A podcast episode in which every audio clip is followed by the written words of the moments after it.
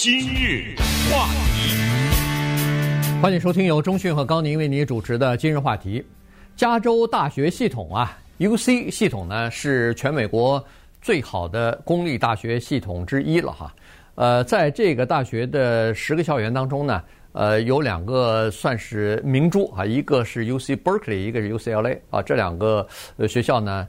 呃，他们的这个学术方面的成就啊，他们的历史啊等等都比较悠久啊。UC Berkeley 好像是加州大学系统里头那个最古老的那个校园哈，第一个成立的就是它，所以它用的这个叫做 Cal 啊，用的加州的的这个缩写的名字，呃，作为他们学校的这个代名称。呃，现在呢，呃，这个大学里边的校园。都在紧张的在呃审查每一份申请入学的这个考卷呢，嗯，一共有差不多十几万的学生要要求申请啊，要求这个进入到伯克利去，但是他们现在遇到一个麻烦，法官下令让他们不得扩招啊，不得增加录取的这个学生的人数，而且还要缩减到二零一八到二零一九年的。这个学生人数，那就意味着今年他们的招生啊，要比原来计划的减少三千零五十个人。这个对很多的学生来说，尤其是现在想要申请进入到 UC Berkeley 的学生来说，就有直接的影响了。嗯，这是个非常坏的消息。当然，对学生的影响是直接的，对学校也影响很大呀。五千七百万美元没了。对，五千七百万是刚才你说的三千零五十个人的学费啊。对不对？这就没了。这个事情呢，也是我们加州蛮大的一个事情。因为去年八月的时候呢，法官先是做出了这个裁决，你不得扩招。然后我们的校董啊就开始上诉，一级一级的上诉是每上一级就败下来。现在呢，在礼拜一的时候吧，上诉到加州的最高法院上去了。不过，呃，种种迹象表明可能还会败下来。到了加州的最高法院败下来以后，就上不去了。对，呃，没有最高法院，这个不是联邦的事儿。所以，如果加州的最高法院把伯克莱或者叫伯克利给驳回的话，那也就完了啊。所以，他们面临的这个困境。那么，如果您家里有孩子申请了 Berkeley 的话呢，你可能万一你在这个 三千零五十个人里面的话，你就比较倒霉，因为他们是不能超过三月二十四号。必须得全部都发出来，他们的录取通知，对吧？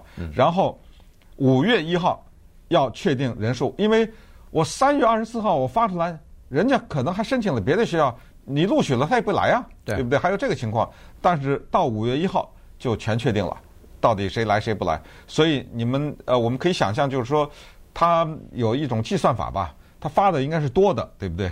对，因为他保留一些人家他要发五千一百份儿，呃，对，人家要不来呢，对不对？对，所以这个两个日期就非常的重要。可是突然之间，他们现在连连的败退啊，一直呃胜不了，所以这个给他造成了一些困扰。那么我们今天就给大家解释一下，为什么他要扩招，然后为什么法官不让？既然有法官介入，就一定有诉讼。啊，一定是有人告他，才会到法官那儿去。谁在告 UC Berkeley？这些告他们的人有没有点道理？以及站在学校的角度怎么想？呃，站在这些告他们的人角度，我们再看看怎么想。从这一点呢，我们再看一看整体的，在现在的二月、三月这个时候的美国现在大学啊要发榜的这个情况，以及对家长的影响。对。首先呢，告这个 UC Berkeley 的这个组织呢，叫做拯救伯克莱社区啊，这样的一个组织。你听上去呢，似乎是在 Berkeley 的这么一个自发的，呃，或者说是有人组织起来的，就是当地的民众组织起来一个组织。因为这个大学那个城市就叫就叫 Berkeley，对不对？嗯。所以呢，他为什么要告这个呃这个 Berkeley 大学呢？原因是这样的，他就说，在从二零零五年到二零二零年之间呢，Berkeley 大学啊，他在这个学校的建筑方面，在学校的管理方面呢，没有投入足够的资金，但是他扩招了不少的学生啊，扩招了一万多名学生，比原来说的要多出这么多。那么这些学生就挤压了整个的这个 Berkeley 这个整个社区的。生活空间和资源的空间，它占用了我们的，比如说是很多的什么消防啊、交通啊、呃这个水电、呃医疗啊、水电呐、啊、公园呐，呃占用了这些呃空间。本来我们钱就少，呃，在这方面也没有太多的投资，没有增加。可是您这不不停的有呃新来的学生，不停的有新来的学生，那就侵占到我们的这个空间里头来了哈。所以呢，造成的噪音，造成的交通堵塞，造成的这个垃圾堆积如山，造成的安全问题等等啊，他就反正把所有的东西呢，就说成对整个我们这个生活环境构成了非常大的威胁。于是，在这种情况之下。他要求法官下令，说是呃伯克利学的这个呃学校啊，您现接下来你要多做的事情是呃投资在你自己的宿舍的建造方面，投资在你自己的这个教学空间方面，而不要再让这些呃新招的学生呢扩大到我们的社区来，把我们的租金涨得非常的贵，把我们的房租又弄得非常高，大家都住不起了，都买不起房子了，所以呢，法官。也同意了。嗯，哎，加州的大学系统，尤其是 Berkeley 这种，它为什么要扩招学生呢？哎，这个又跟整体的美国的毕业率啊、高中什么的，这个都是有关系的。因为学生从高中毕业的那些人数增加，申请大学的人数也增加。同时呢，我们也知道这个 Berkeley 啊，这种名校，包括 UCLA 在内，以及美国其他的地方的这种公立学校的名校，他们的。压力是很大。刚刚我们才讲过左派右派之争，对不对？对。哎，他们的压力大就大在所谓的从什么呃叫做 affirmative action 啊，这这个叫做平权法案。呃，平权法案对，从那儿开始，然后又是什么少数族裔的人进不去了，你们。过多的照顾那些有钱人呐，有钱人他有资源呐，他有资源可以把孩子送补习班呐，孩子上了补习班，他们成绩就考好啊，好了以后进去了，进去以后他们的生活就改变，出来以后找好工作啊，这个社会的不平等的现象一直维持，所以呢，就拿 Berkeley 这一个学校来举例，它的压力巨大，这个压力来自于民间，也来自于校董啊，对不对？校董他要所谓的做出一个样子给大家看呢。因为我们知道前段时间几年以来吧，华人或者亚裔都是说，哎，什么多一个黑人就少一个华人，是不是不说这个嘛？那么作为学校说，我有一个办法，我鱼和熊掌都要，对不对？呃，那个我多的增加的那部分，我扩招不就完了吗？呃，你这个华人或者亚裔这个我没少招你，我再扩招，我多加一些其他族裔等等。他是在这种压力之下，多少年来啊都是有这个压力，所以他每一年弄个。几千人，对不对？每年扩点儿，每年扩点儿。同时呢，他还有一个小算法，就是他希望多招一点外国和外州的，因为外国和外州的这些学生肥啊，然后他们的那个学费可就不是本州的，谁让你没在加州纳税呢？所以你用的是很高的学费。那么这样的话，我可以拿你外州和外国的学生，你们的这个比较高的学费来补贴我加州的，尤其是一些低收入的，因为。我们知道，每当说到低收入的少数族裔也好，黑人也好，西语人也好，甚至一些亚裔低收入也好，为了使这个学校的校园多元，其实哈佛也面临这个问题啊。为了让这些进来，他没钱呢，我要了他也不行，他没交不起学费，我还得补贴啊，对不对？还得各种，那这个钱，那就从外国学生那儿拿吧，对不对？对。所以在这么一连串的基础上，我们就明白了，一个 Berkeley 这样的名校，他为什么要扩招，就是这样。当然了，除了这个，呃，民众的要求，除了这个学校里边的考虑，还有来自于政府的压力。呃，加州的政府也说了，你要为我们的加州的这个经济发展做出贡献。现在据呃研究部门显示，说到二零三零年，加州缺多少？缺十几万受过大学教育的呃员工啊工人。所以呢，这个公立大学您应该承担责任吧？您应该。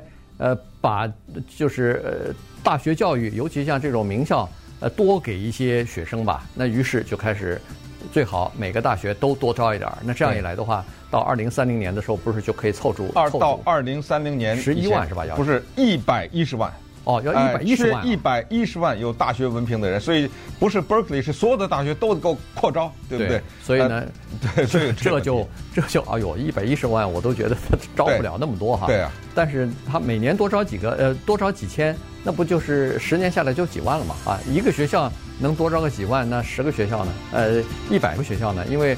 呃，加州除了 UC 系统之外，还有呃 Cal State 嘛，还有这个加州州立大学系统，然后还有社区大学啊什么的，这都算啊。所以呢，这个就是给这些公立大学的一些压力了哈。再加上呢，为了配合这个，呃，为了说，哎呀，你们这些呃比较难进的、要求比较高的这个大学，呃，门槛太高啊，所以呢，亚裔太多了。其他的族裔呢，代表性不足，包括黑裔、呃黑人和这个呃西语裔的人学生不足，于是呢，呃 UC 系统在二零二零年吧，已经放弃那个 SAT 和 ACT 的考试了。呃，在入学的时候，你可以不提交这两个考试的成绩了。呃，同时你如果是在你的高中班级里边是成绩啊 GPA 成绩在百分之十前百分之十的，你可以自动。就被这个 UC 录取，当然哪一个校园录取你不能挑啊，但是呢，UC 系统是可以录取你的，所以整个的它录取的门槛放低了，那申请的人自然就高了，因为可以符合资格报考这些学校、申请这些学校的人就多了，于是这个竞争呢反而一点也没有减少，更加强了。